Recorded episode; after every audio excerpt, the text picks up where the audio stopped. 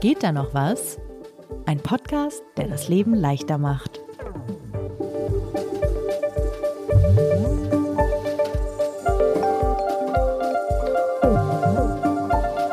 Was war das letzte Buch, das du verschlungen hast, Lisa? Lass mich kurz nachdenken. Von Dimitri Kapitelmann, Eine Formalie in Kiew. Worum ging es da? Um Dimitri Kapitelmann, der nach Kiew reist, um Dokumente zu bekommen, damit er sich in Deutschland einbürgern lassen kann. Kommt auf meine Leseliste. Würdest du denn sagen, dass du viel liest? Ja, was ist viel? Nee, geht so ehrlich gesagt. Ich würde gerne viel mehr lesen. Wie alle Menschen würde ich gerne viel mehr lesen. Aber ja, Ja. so viel lese ich leider nicht. Das geht mir nämlich ganz genauso. Ich würde auch gerne mehr lesen. Gar nicht, weil ich irgendwie so ein Rekordhalter oder deutscher Meister im viele Bücher lesen werden möchte. Nicht? Und, Warum denn das? Oder dass es mir darum geht, 100 Bücher im Jahr zu schaffen. Ich weiß einfach, dass ich zu Hause jetzt schon viel mehr Bücher liegen habe und mir immer mehr Bücher kaufe, als ich überhaupt lese. Und ich ahne, dass in diesen Büchern wunderschöne Dinge drinstehen. Freunde haben sie mir empfohlen. Ich, ich weiß, das sind tolle Werke. Und irgendwie schaffe ich es nicht, äh, dem Lesen mehr Zeit und mehr Raum in meinem Alltag einzuräumen. Und das nervt mich. Kann ich absolut nachvollziehen. Ich habe mittlerweile Regale tatsächlich voller Bücher, die ich nicht gelesen habe, äh, die ich auch so sortiert habe, dass ich sie noch nicht gelesen habe. Und dann kaufe ich mir trotzdem immer noch neue hinzu. Aber was ich mich ja frage, woran liegt es bei dir? Das frage ich mich auch, ehrlich gesagt. Also ich könnte ja lesen, wobei dann wiederum vielleicht auch nicht, wenn mir irgendwie die Zeit fehlt, die ich der Sache natürlich aber auch nicht einräume. Darum wird es gleich auch viel gehen in dieser Folge, wenn ich das schon verraten darf. Ja, ich glaube, ähm, ich muss nochmal grundsätzlich neu ansetzen und mir Routinen äh, und Wege überlegen, wie ich es schaffe, häufiger und regelmäßiger zu lesen. Und bevor wir da reinstürzen, wie du das gemacht hast, fangen wir vielleicht kurz nochmal an mit unserer Vorstellung. Der Herr, den Sie gerade gehört haben, ist Sebastian Horn. Er ist stellvertretender Chefredakteur von Zeit Online. Der Herr. Und die Dame, die da gerade gesprochen hat, ist Lisa Hegemann, Ressortleiterin Digital bei Zeit Online. Und dieser Podcast heißt Geht da noch was?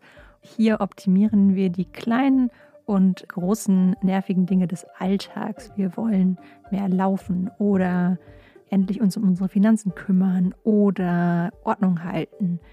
Und all das besprechen wir alle zwei Wochen in diesem Format. Bei geht da noch was? Immer wieder montags, überall da, wo es Podcasts gibt. Wir sprechen mit Expertinnen, wir probieren die Sachen auch selber aus und äh, berichten dann hier regelmäßig, ja, ob da noch was ging bei den Themen, die wir uns vornehmen. Also, lesen.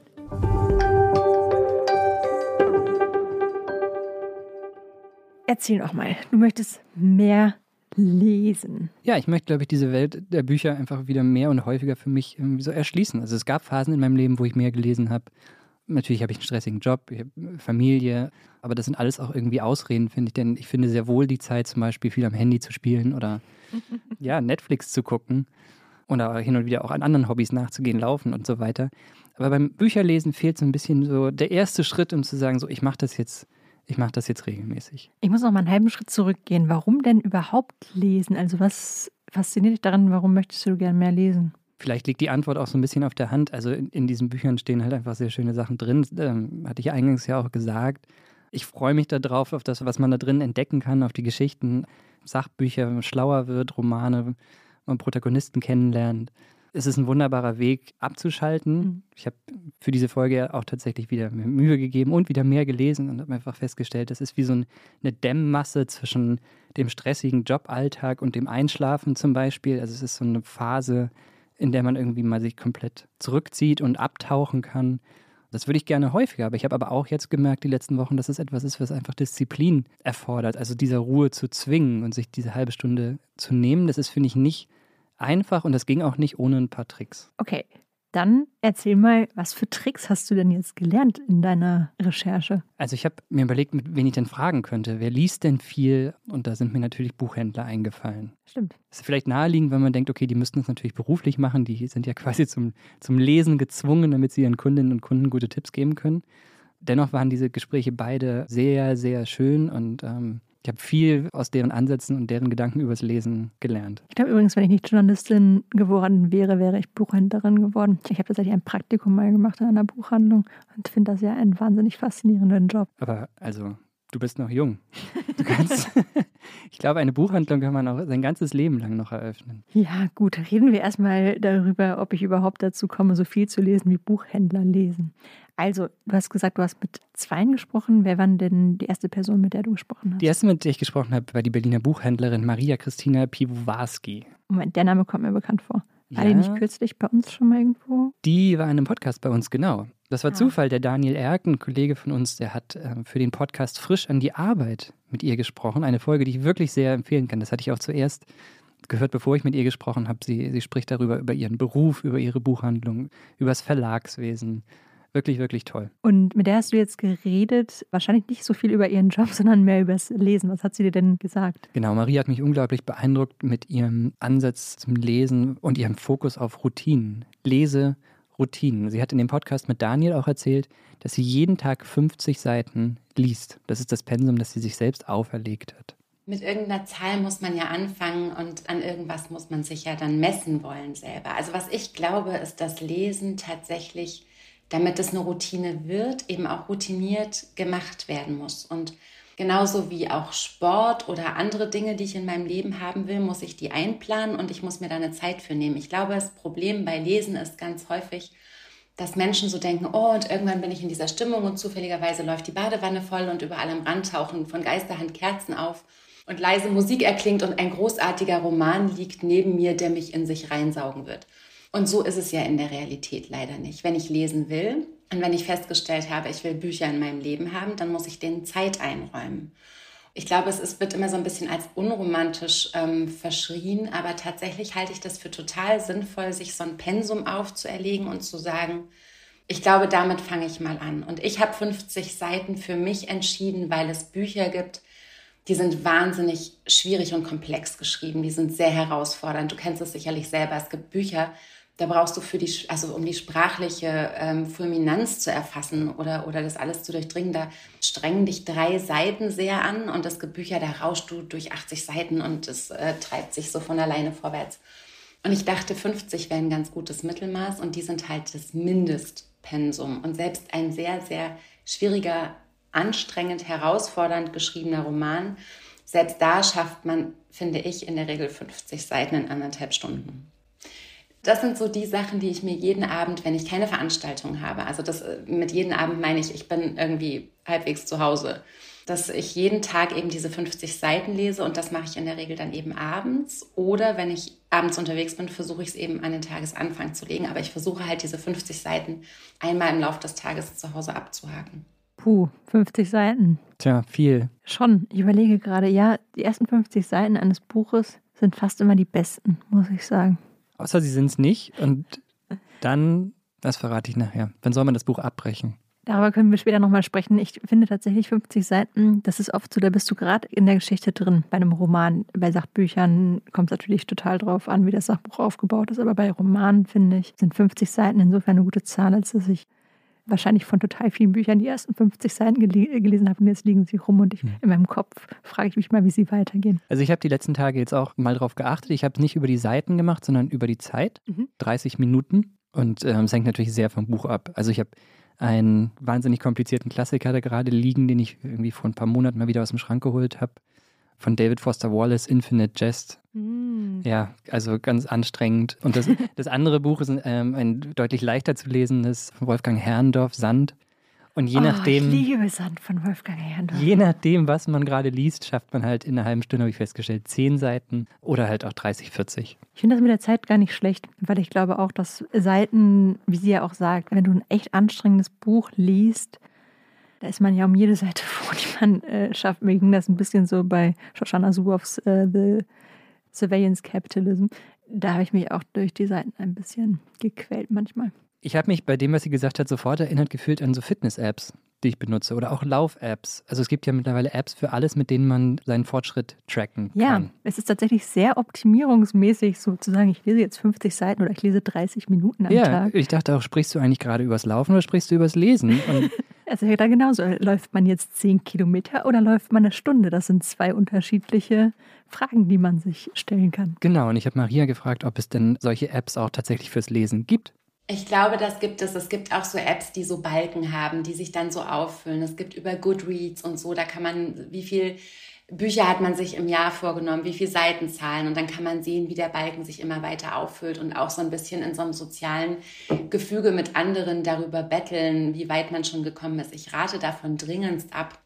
Da verschwendet man so viel Zeit, sich mit anderen zu vergleichen und irgendwie seine Erfolge zu protokollieren und äh, seine Buchhaltung quasi zu betreiben, die man viel sinnvoller ins Lesen stecken sollte. Und wenn man rausfindet, man will lesen, dann sollte man sich genau damit beschäftigen, nämlich mit Lesen und nicht damit über irgendwelche Zweit-Apps oder Hashtags oder Buchhaltungsformate seinen Verlauf zu protokollieren. Hm. Ich weiß nicht, ob ich damit übereinstimme. Ich finde den Standpunkt auf jeden Fall super spannend und der betrifft ja eigentlich viele Hobbys und Themen, die man sich so vornimmt. Laufen war da vielleicht das gute Beispiel. Ich kenne die Neigung, sich letzten Endes mehr mit der App zu beschäftigen, mit der man den Fortschritt trackt, als mit der Sache, die man da eigentlich machen möchte. Das stimmt. Wenn man so puristisch rangehen möchte, dann sollte man sich natürlich auf das Lesen fokussieren. Das stimmt total und ich finde den Punkt auch gut. Ich tatsächlich tracke, was ich lese. Also ich schreibe mir seit ungefähr zehn Jahren jedes Buch auf, das ich lese, weil ich gar nicht nachhalten kann, was ich gelesen habe. Ich vergesse manchmal, dass ich Bücher gelesen habe. Das hat mich irgendwann geärgert. Und dann habe ich angefangen, mir Listen zu machen. Ich habe wirklich so ein Buch, das schreibe ich rein, was für Bücher ich lese, wie ich die fand. Ich wollte gerade fragen, ob die Liste öffentlich ist. Auf Lisa, man würde sie dir aus Fall. den Händen reißen. Auf gar keinen Fall.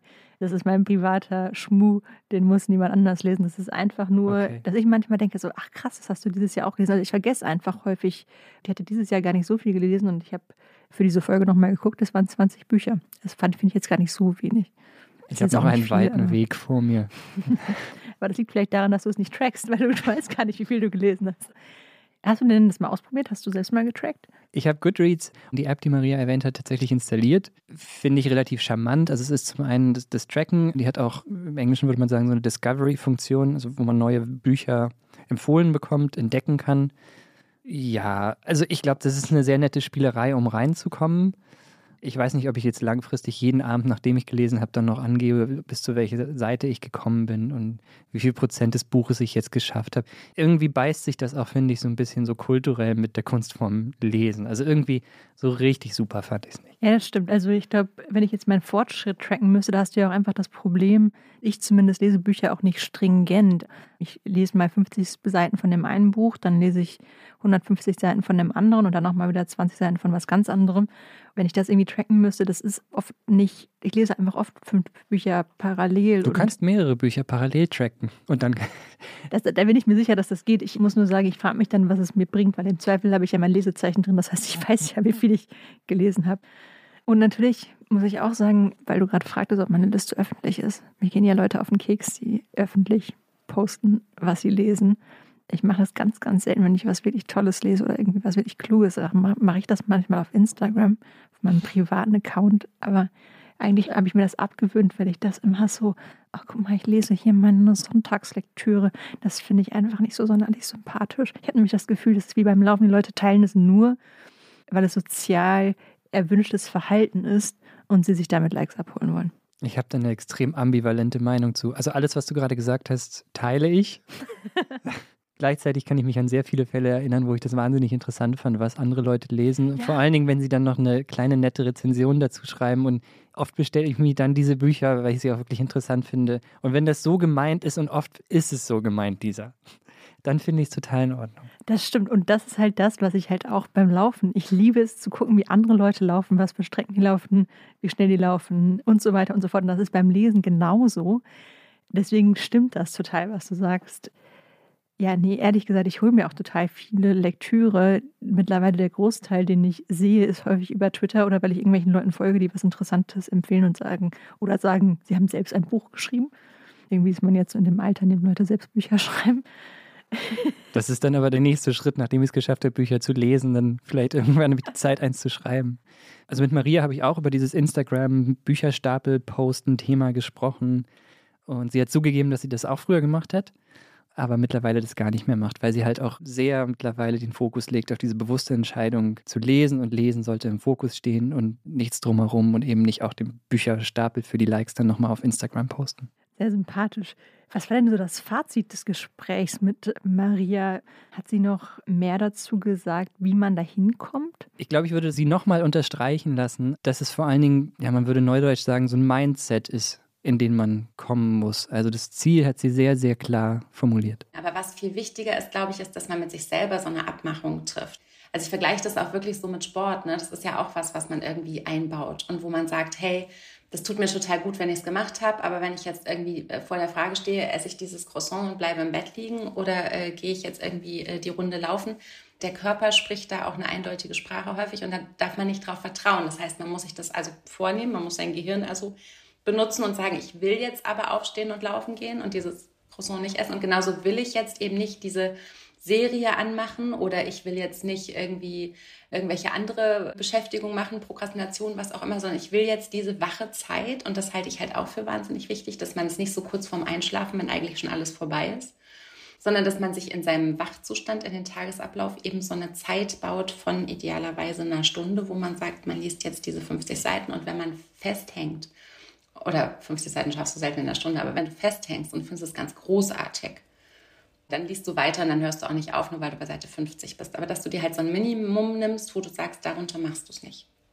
Ich finde total gut den Tipp, dass man sich so Grenzen setzt und frage mich trotzdem, ob das im Alltag so stringent umsetzbar ist. Weil ich kann mir jetzt vornehmen, dass ich jeden Tag um 7 Uhr morgens eine Stunde lese. Meistens kommt ja aber doch auch mal wieder was dazwischen. Das stimmt. Also für mich sind da halt zwei Dinge drin. Das eine war ein Zitat, das ich am liebsten auf so ein Motivationsposter drucken möchte. Man muss mit sich selbst eine Abmachung treffen. Die Formulierung hat sich mir total Weil eingebrannt. Bei uns im Shop von geht da noch was. Das stimmt, gute Idee, ein bisschen Merch.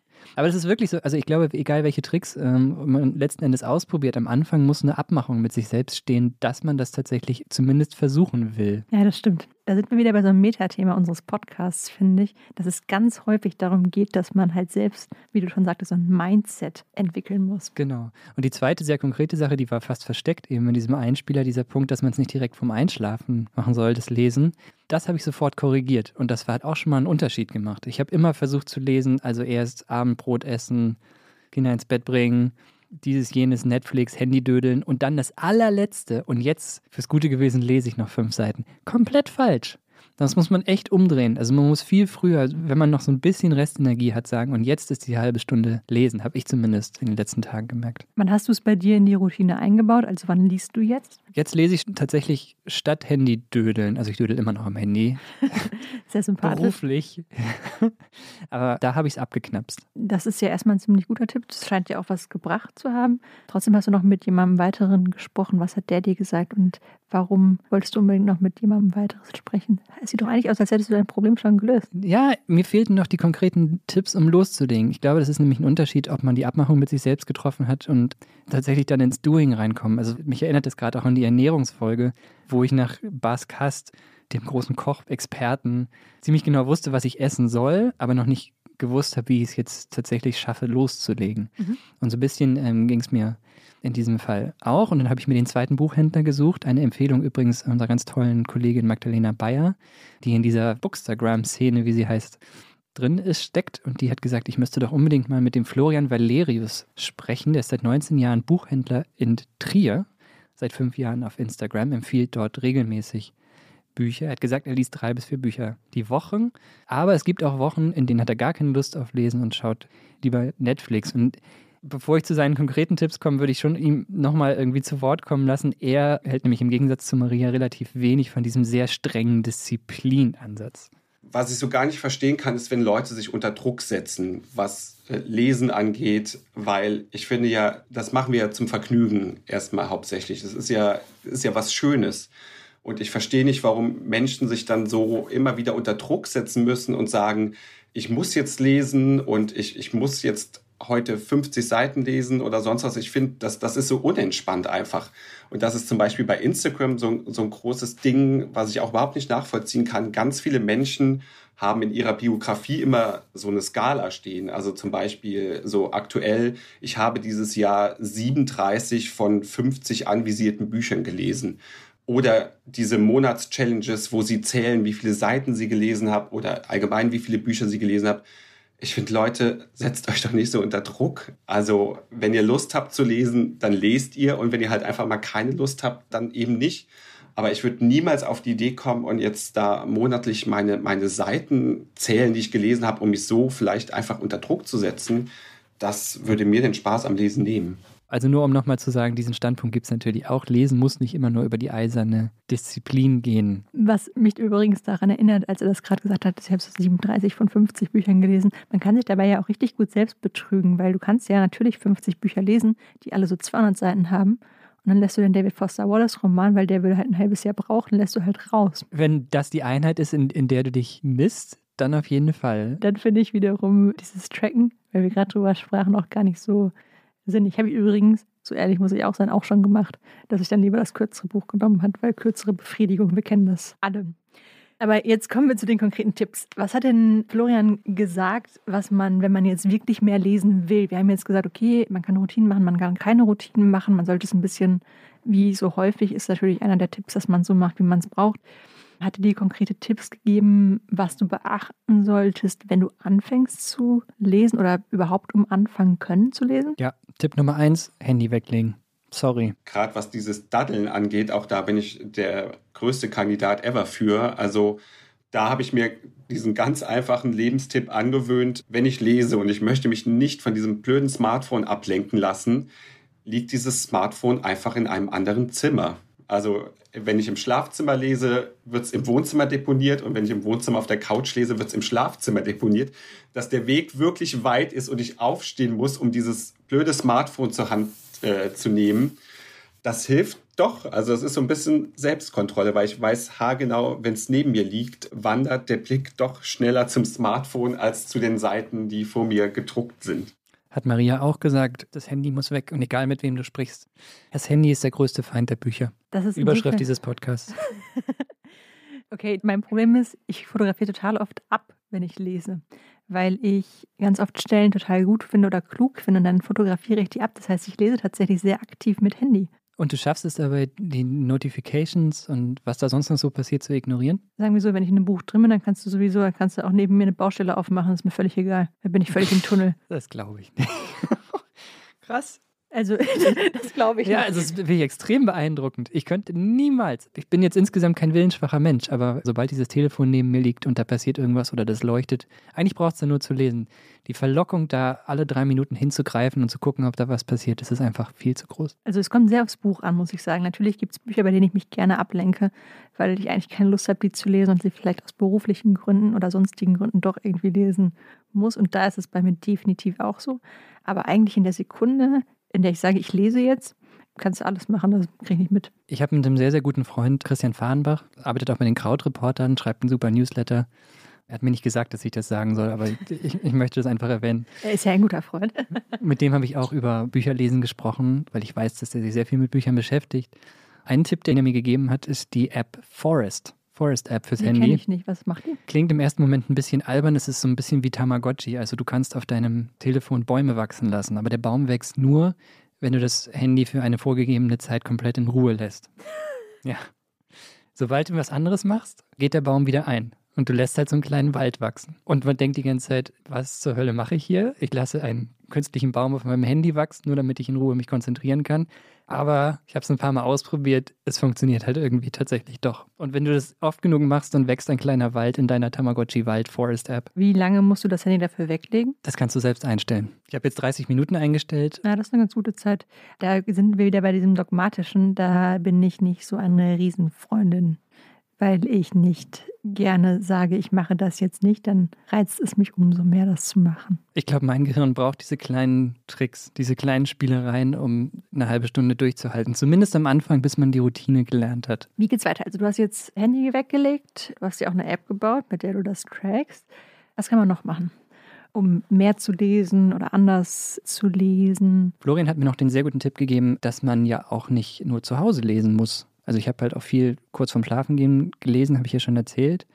Man kann natürlich auch auf dem Sofa lesen, aber der gute alte Trick, immer ein Buch dabei zu haben, um zum Beispiel Wartezeit zu überbrücken oder im Bus oder Bahn zu lesen, das habe ich früher gemacht, aber irgendwie eine Kulturtechnik, die ich dann wieder komplett verlernt habe, damit will ich auf jeden Fall auch wieder anfangen. Leider fahre ich mittlerweile keinen Bus mehr, um zur Arbeit zu kommen, aber früher habe ich die Zeit immer genutzt. Also das ist natürlich auch ein hilfreicher Tipp, immer ein Buch in der Tasche zu haben, weil es gibt immer Wartemomente und statt dem Smartphone kann man dann auch da einfach mal ein Buch zur Hand nehmen.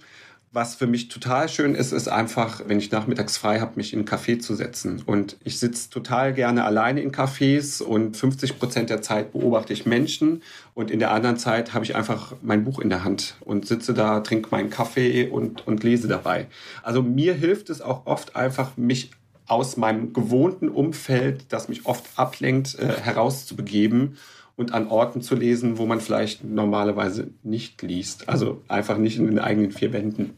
Machst du das auch?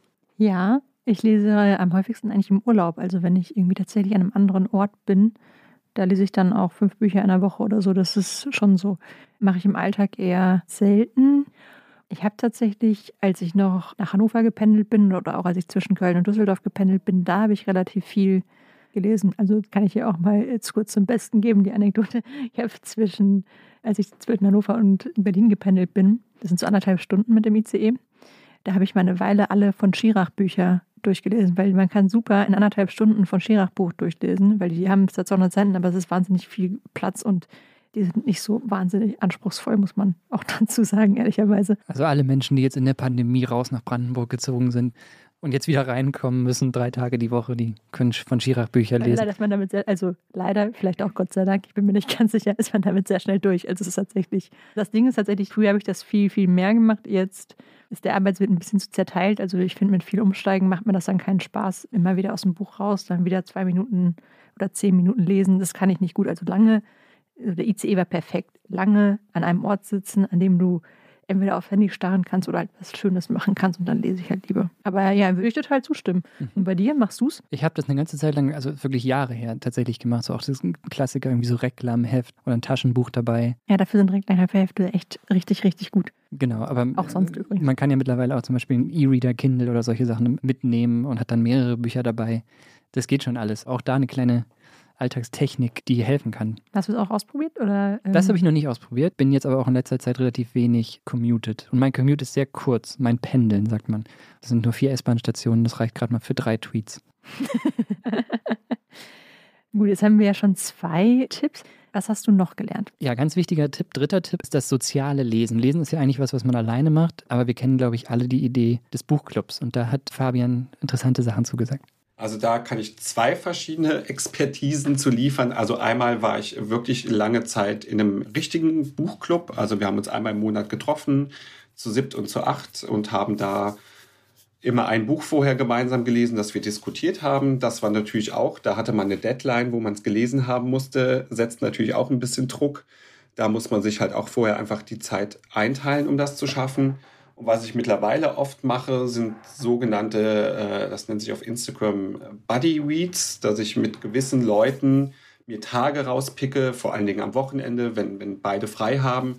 Und wir sagen, am Sonntag lesen wir zusammen Buch XY und dann treffen uns morgens quasi schon virtuell zum Kaffee und äh, Stimmungen werden ausgetauscht. Dann ist es oft so, dass wir das Buch so ein bisschen einteilen, entweder kapitelweise oder nach Seitenzahlen. Und dann sagen wir einfach so, jetzt fangen wir an zu lesen und in 90 Minuten treffen wir uns wieder bei WhatsApp oder Instagram, wo auch immer wir uns austauschen. Und dann reden wir über das Gelesene. Und das sind für mich so Tage, auch da ist halt einfach wieder, jetzt kommen wir jetzt ein bisschen unter Kontrolle sein und Zugzwang. Finde ich es total schön, so einen Buddy Read zu machen, weil man auch einfach weiß, da ist jetzt jemand, der liest gerade genau die gleichen Zeilen und äh, man kann sich gleich direkt zusammen darüber austauschen. Also mir macht das großen Spaß. Hast du gemacht? Nee. Aber ich finde die Idee wunderschön. Ich auch. Ich hatte davon noch nie gehört vorher. Ich finde die Idee ganz, ganz, ganz toll. Es ist ja offenbar der Podcast, in dem ich alles offenbare, was ich so mache beim Lesen. Und ich will ernsthaft seit bestimmt einem Jahr oder so einen Buchclub gründen, weil ich merke, dass ich natürlich eine bestimmte Art habe, Bücher zu lesen und mir gefallen eine bestimmte Art von Büchern. Und mir fehlt total der Austausch. Also ich erzähle, ich rede so gerne mit Menschen über Bücher. Und diese Folge ist für mich eigentlich völlige Entspannung, weil ich einfach so gerne über Bücher, die, die ich gelesen habe, rede. Und mir fehlt aus der Schulzeit, da habe ich das damals natürlich nicht genossen, weil es halt Schule war, aber eigentlich dieses Austauschen, wie ist das eigentlich gemeint? Was ist eigentlich der größere Sinn hinter einem Buch? Das fehlt mir mittlerweile sehr häufig. Maria, die wir eingangs gehört haben in dieser Folge, hat auch dazu geraten, Freunde hinzuzuziehen und seinen eigenen Buchclub zu gründen. Sie sagt auch, persönlich ist ein bisschen besser noch als virtuell. Es gibt natürlich auch auf Instagram mittlerweile Buchclubs und im Internet organisieren sich Menschen, aber es spricht auch überhaupt nichts dagegen, sich privat einen zu organisieren. Ich kenne zwei, Der In eine, denen du auch Mitglied bist oder die du nur kennst? meinen habe ich mir jetzt angemeldet. Da habe ich schon lange mit geliebäugelt, das zu tun. Auch wieder ein guter Freund, Harry Keller, arbeitet für die Agentur Dies Das in Berlin. Und die haben in ihrer Agentur einen Buchclub organisiert. Lesen jetzt gerade bis Ende Januar äh, Dune. Mhm. Kennen wir alle, weil gerade ein Film dazu rausgekommen ist. Exakt, er hat im Scherz gesagt, oder ich weiß nicht, ob es im Scherz war, es würde reichen, wenn man den Film guckt. das wäre eventuell ein Buch, was ich mir vornehmen kann. Er hat aber auch gewarnt, 700 Seiten. Muss ich vielleicht von 30 Minuten auf 60 Sekunden abends beim Lesen hochgehen. Sekunden, ich weiß nicht, vielleicht doch lieber Minuten. Minuten, Entschuldigung. Und der zweite Buchclub ist mit einem sehr engen Freundeskreis, der sich auch einmal im Jahr trifft. Jeder bringt ein Buch mit. Also wir lesen dann nicht da gemeinsam oder besprechen die Bücher nicht. Aber jeder stellt sein Buch vor und wir tauschen die dann untereinander aus. Und die Bücher, die ich da bekommen habe, unter anderem auch Herrendorf Sand, das waren auch mal ganz, ganz, ganz tolle persönliche Empfehlungen. Ja, Herrndorf kann man sowieso immer lesen. Ich möchte nochmal absolut Werbung für ihn machen. Ein weiterer Punkt ist, das ist zumindest was, was mich auch bei Buchclubs so ein bisschen, was mich gleichzeitig auch ein bisschen abschreibt, einen zu gründen, ist die Frage, was will ich eigentlich lesen? Weil ich habe ja eine begrenzte Zeit und ich finde, manchmal quält man sich so durch Bücher oder ich frage mich dann, ob es einfach nicht das richtige Buch für mich ist. Ja, ich weiß nicht, vielleicht geht dir das auch so. Ich habe ein bisschen Sorge, wenn ich so einen Buchclub mache. Und deswegen schrecke ich auch ein bisschen davor zurück, dass ich dann einmal im Monat, ich würde das gerne monatlich machen, was lesen muss, was ich eigentlich gar nicht lesen will. Aber wenn du ihn selbst gründest, kannst du ja diktatorisch sagen, Nee, aber es willkommen geht ja in dann- meinem Buchclub. Aber es geht ja auch darum, aus einer Blase rauszukommen und nicht irgendwie das zu lesen, was ich jetzt sowieso lesen würde. Deswegen, ja. Also darüber mit Florian oder mit Maria gesprochen, sollte man Bücher, bei denen man schon merkt, so Alter, das ist gar nicht mein Geschmack, ja. sollte man die lesen. Ich hatte den Verdacht, dass ein Problem sein könnte, dass ich mir einfach die falschen Bücher aussuche. Also Infinite Jest ist jetzt ein Also für gutes du dir- Beispiel. Du dir selbst quasi. Genau, für Mhm. mich selbst. Weil ich manchmal dazu neige, so Bücher aus so einer Art Herausforderungsperspektive irgendwie zu lesen.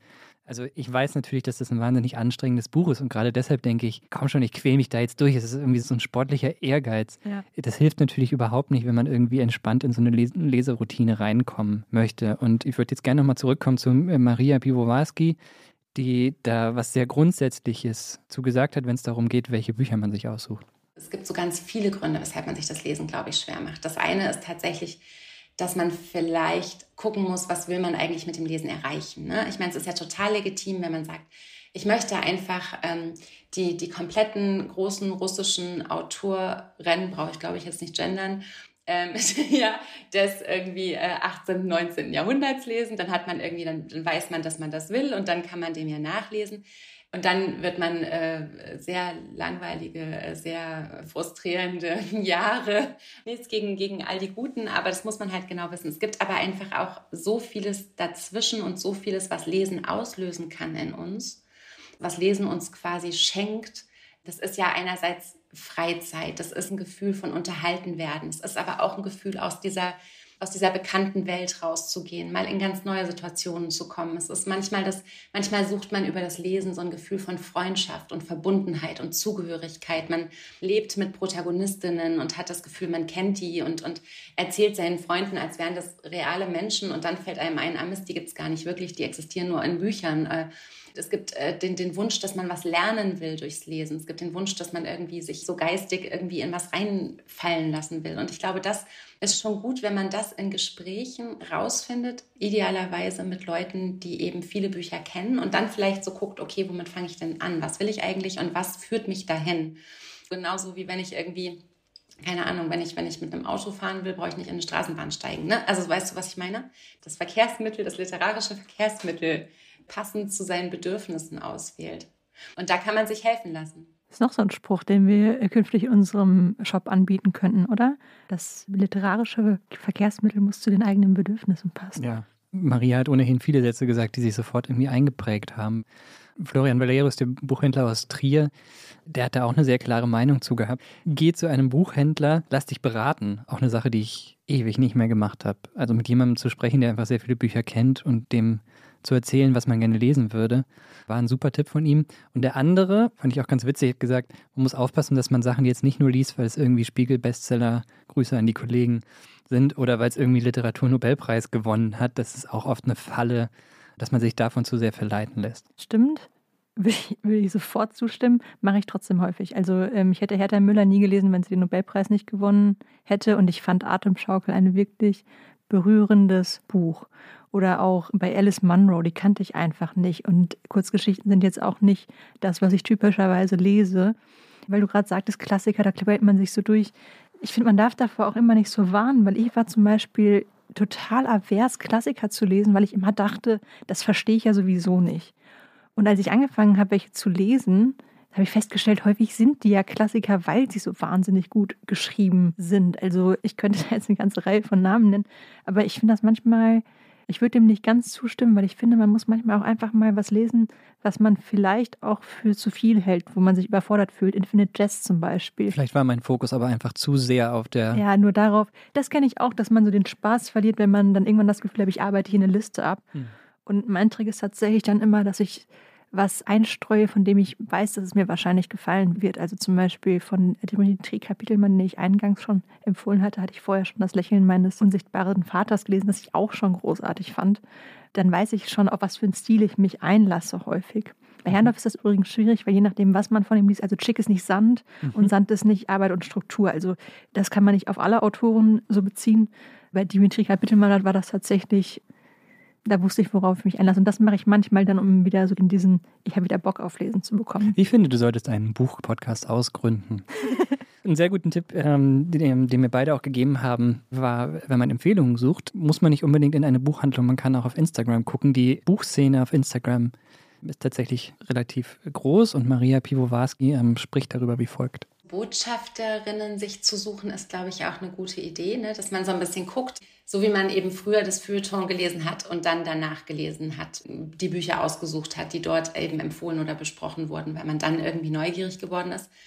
Das geht jetzt einfacher, indem man einfach auch so guckt. Gerade im Feuilleton ist es ja so, da hast du dann die großen Kritikerinnen, die irgendwelche Bücher besprechen. Du weißt aber sonst eigentlich kaum was über diese Menschen. Es ist auch total legitim, so, so funktioniert Journalismus ja irgendwie.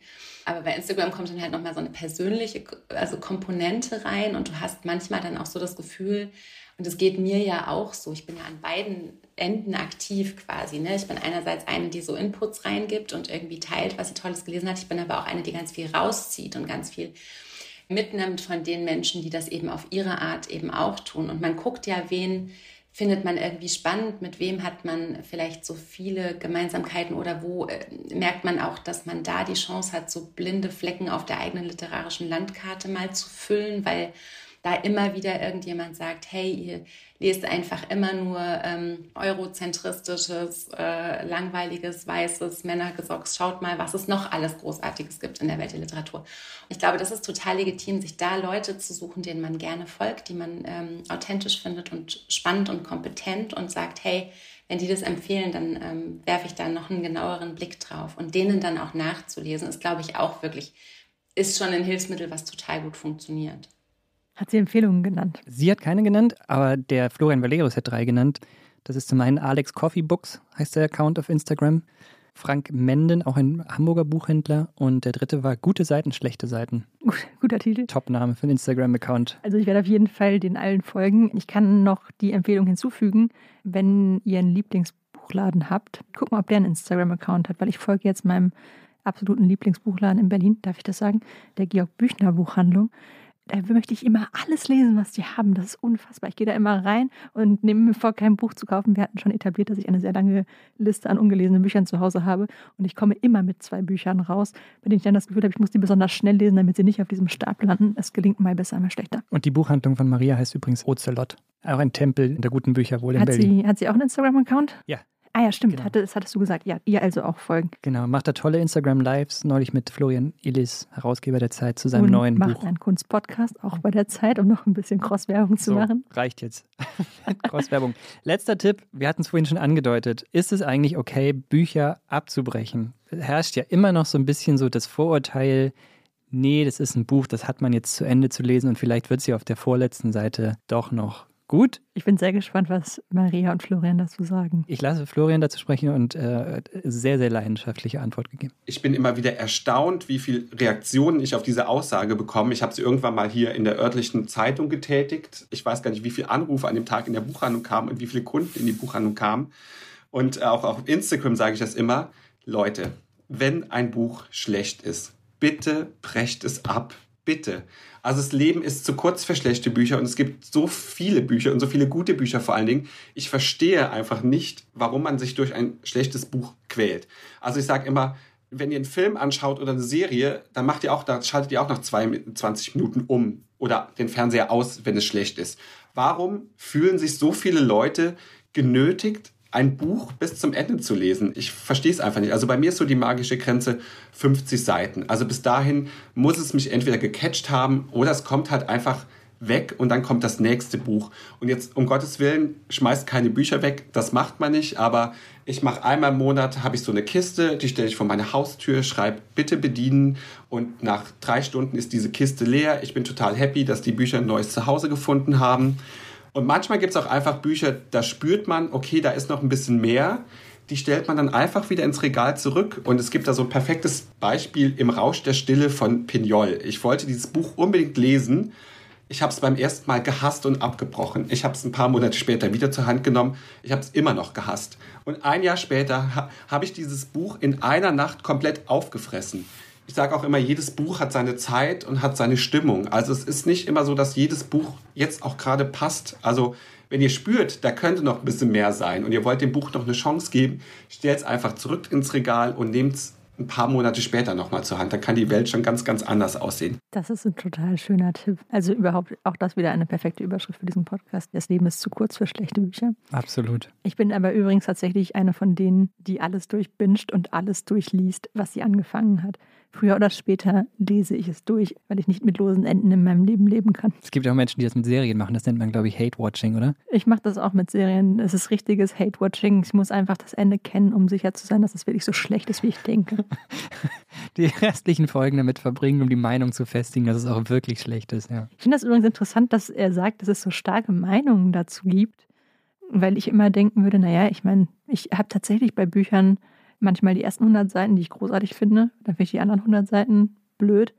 Oder umgekehrt, ich finde die ersten 100 Seiten so semi.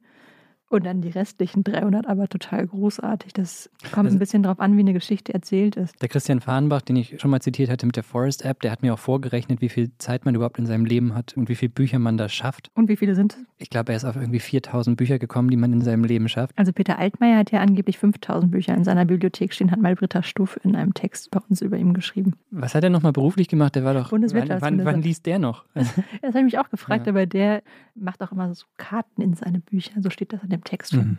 Britta Stuff. Na, jedenfalls sagt Christian, also wenn man sich die Zahl anguckt, dann sollte man halt sofort, wenn man das Gefühl hat, das ist es nicht wert, schnell zum nächsten Buch wechseln. Man hat halt einfach nur 80 Jahre Zeit.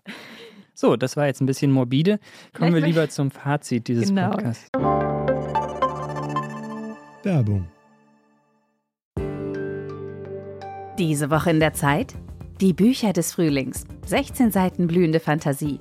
Von gefährlichen Liebschaften, einer Flucht auf dem Mississippi und magische Erzählkunst das Literaturspezial zur Buchmesse in Leipzig. Die Zeit, Deutschlands größte Wochenzeitung. Jetzt am Kiosk oder direkt bestellen unter zeit.de/slash bestellen. Sebastian, du hast Bücher lesen, optimieren wollen. Geht da noch was? Sehr, sehr, sehr viel. Ich was glaube, die, geht da noch? Die Folge ist auch unsere bislang längste, vermute ich. Aber es ist ein unglaublich spannendes Thema. Ich könnte auch noch übrigens bestimmt noch eine Stunde weiterreden, ohne Probleme, weil ich alles, was du gesagt hast, total nachvollziehbar finde. Aber vielleicht fassen wir nochmal zusammen, was waren denn jetzt die ja. Tipps, die geholfen haben und die, die auch nicht geholfen haben? Ich mache das jetzt wirklich kurz und knapp, wohl wissen, dass das ein ausuferndes Thema ist. Ich finde, am Anfang muss stehen, das hat mir Maria Piwowarski beigebracht, man muss diese Abmachung mit sich selbst treffen. Das gilt für vermutlich jedes Thema, das wir hier angehen, aber man muss einmal den Deal haben, ich nehme mir das jetzt vor eine App wie Goodreads, wo man dann trackt, wie viel Prozent oder Seiten man geschafft hat, ist vielleicht nicht jedermanns Sache. Ich fand das als Spielerei, um irgendwie reinzukommen, ganz nett. Also es ist ja ein Anlass, um so mal wieder neue Sachen auszuprobieren. Solange man trotzdem noch liest, ist es, glaube ich, okay. Handy weg. Wir machen mal eine Folge über Smartphone-Sucht überwinden. Aber ich gehöre zu den Menschen, die das Handy am besten komplett in ein anderes Zimmer legen. Ich weiß nicht, wie lange ich jetzt noch diese Bäume mit der Forest-App wachsen lasse, aber Ablenkung irgendwie auszuschließen beim Lesen ist total wichtig. kurzes Reingerätschen. Was mich übrigens am meisten ablenkt und was man niemals machen darf, ist, mich beim Lesen anzuquatschen. Ich bin ultra genervt, wenn Leute mich beim Lesen anquatschen, gerade weil ich eigentlich in einer anderen Welt bin. Geräusche kein Problem, hatten wir schon etabliert, aber das geht gar nicht. Alles klar, nehmen wir auch noch als Tipp auf. Leute nicht beim Lesen anquatschen. Ich glaube, es lohnt sich, über die Tageszeit nachzudenken, zu der man liest. Es nicht zu machen, wenn man eigentlich schon längst im Halbschlaf ist oder völlig erschöpft, sondern das zu einer Zeit zu machen, wo man noch halbwegs bei Bewusstsein ist. Auch über den Ort nachzudenken, mal wieder mehr unterwegs zu lesen, sich Orte außerhalb der eigenen Wohnung zu suchen, an denen man liest, kann, denke ich, auch helfen. Buchclub, also Lesen zu etwas Sozialem zu machen, entweder selbst gründen oder sich mit einem Buddy zusammenzuschließen für Buddy Reads oder einem bestehenden Club beizutreten. Und hier muss ich tatsächlich einmal nochmal Cross-Werbung machen, weil die Freunde der Zeit haben diesen großartigen Newsletter, was wir lesen, den ich natürlich auch abonniert habe. Ich kann ihn sehr empfehlen, weil ich finde, der hat so ein bisschen was Buchclub-artiges, weil ähm, man ganz viele Empfehlungen bekommt. Sorry, ich weiß, es ist heute ein bisschen viel Werbung für, für, für, Aber sie kommt immer von Herzen. Es ist tatsächlich, ja. wir werden dafür nicht bezahlt, sondern das ist einfach, ich finde den wirklich toll. Ich ja. lese den sehr gerne. Ja das richtige Buch aussuchen, die richtigen Bücher aussuchen, mit einem Buchhändler, einer Buchhändlerin zu sprechen. Das kann man eigentlich nur dreimal unterstreichen, ja. Genau. Da auch übrigens noch der nachgeschobene Tipp von Florian, der gesagt hat, wenn man reinkommen möchte, ist es auch mal wieder eine gute Idee, Kurzgeschichten zu lesen, weil man, du hast es vorhin erwähnt, da schneller irgendwie das Gefühl hat, was geschafft zu haben, statt sich einen 1000 Seiten Roman vorzunehmen. Ja, zum Beispiel statt von James Joyce Ulysses zu lesen, kann man auch von ihm Dubliners lesen, auch ein sehr gutes Buch. Du musst diesen Buchpodcast gründen. Oder wir starten diesen Podcast jetzt immer mit einem Buchtipp von dir. Instagram ist eine super Quelle für Buchempfehlungen, wenn man von Menschen, zu denen man eventuell über das Internet auch so eine persönliche Beziehung herstellen kann, eine Buchempfehlung bekommen möchte. Und der letzte Tipp, Bücher abzubrechen, vielleicht nach 50 Seiten, wenn sie einem nicht so gut gefallen. Das waren die Tipps, die ich aus den letzten Tagen und Wochen so mitgenommen habe und die mir auf jeden Fall sehr, sehr viel Motivation gegeben haben, um echt nochmal einen Anlauf zu nehmen und wieder mehr und häufiger zu lesen. Oh, ich werde auf jeden Fall auch auf jeden Fall überdenken, ob ich nicht doch nochmal mir überlege, ob ich so eine Routine einbaue, dass ich irgendwie eine 30 Minuten oder 50 Seiten lese, weil ich finde, alles, was wir besprochen haben, sorgt dafür, dass ich jetzt eigentlich sofort Lust habe, mir ein Buch aus meinem langen Regal zu holen und wieder anfangen zu lesen. Ich habe Maria Piwowarski übrigens gefragt, ob Lesen etwas ist, was man auch als Erwachsener eigentlich nochmal lernen muss. Nicht in dem Sinne, dass ich nicht verstehe, was diese Buchstaben bedeuten, sondern ähm, das wie so ein Muskel ist, den man trainieren muss. Meine Großmutter hat immer gesagt, wenn du irgendwas in deinem Leben etablieren willst, musst du es 21 Tage machen, jeden Tag. Also ich meine, es ist ja schon lange her, dass sie das gesagt hat, aber irgendwie erinnere ich mich heute immer noch dran. Und immer wenn ich will, dass irgendwas in meinem Leben funktioniert oder dass irgendwas endet, auch beim Rauchen, als ich aufgehört habe zu rauchen, habe ich mir gedacht, du musst es 21 Tage durchhalten und dann hast du irgendwie das Schlimmste überstanden, hast du 21 Tage nicht geraucht. Und ähm, beim Joggen ist es auch so oder sowas. Ne? Also dass man sich überlegt, okay, man etabliert so eine Routine und da habe ich auch festgestellt für mich, wenn ich eben lesen will, dann muss ich es eben auch tun. Und dann darf ich es nicht irgendwie ab und zu mal tun, sondern ich muss es wirklich täglich tun. Und dieses Lesen, Lernen hat auch so ein bisschen was damit zu tun. Du würdest ja keinem, also wenn du wieder zum Ursprung des Lesenlernens gehst, ne, du würdest ja keinem Kind, was gerade irgendwie Buchstaben zusammen zu Worten zieht, irgendwie einen Dostoevsky rübergeben und sagen, hier fang mal an zu lesen. Und ich glaube, es gibt auch im ähm, Erwachsenenlesen ganz viele verschiedene Funktionen, die verschiedene Bücher haben können. Und dass es eben total legitim ist, da auszuwählen und zu gucken, was passt am besten zu meinem Bedürfnis. Das ist doch ein fast perfektes Ende für diese Podcast-Folge. Das ist es. Und trotzdem möchte ich jetzt allerletztes noch eine Buchempfehlung aussprechen, denn ich habe sowohl Florian Valerius als auch Maria Piwowarski unabhängig voneinander um eine Buchempfehlung gebeten erstaunlicherweise aus den vielen tausenden Büchern, die dieses Jahr erschienen sind, haben sie sich exakt dasselbe ausgesucht. Nämlich? Sie haben beide gesagt, ich muss unbedingt allein von Daniel Schreiber lesen. Okay, habe ich auch noch nicht gelesen, habe ich schon was von gehört, aber das kommt auch auf die lange, lange, lange, lange Liste an Büchern, die wir noch zu lesen haben. Sehr schön. Und mit dieser sehr langen Podcast-Folge haben wir jetzt hoffentlich, sofern sie Menschen interessiert, denen ein wenig Lesezeit gestohlen. So zwischen den Jahren ist ja eigentlich auch der perfekte Zeitpunkt, um mal wieder runterzukommen, ein paar Bücher zu lesen, die man zu Weihnachten geschenkt bekommen hat. In diesem Sinne, gutes Lesen. Genau, und falls Sie Leseempfehlungen haben oder weitere Tipps, man kann uns immer schreiben an geht da noch was at zeit.de. Tschüss.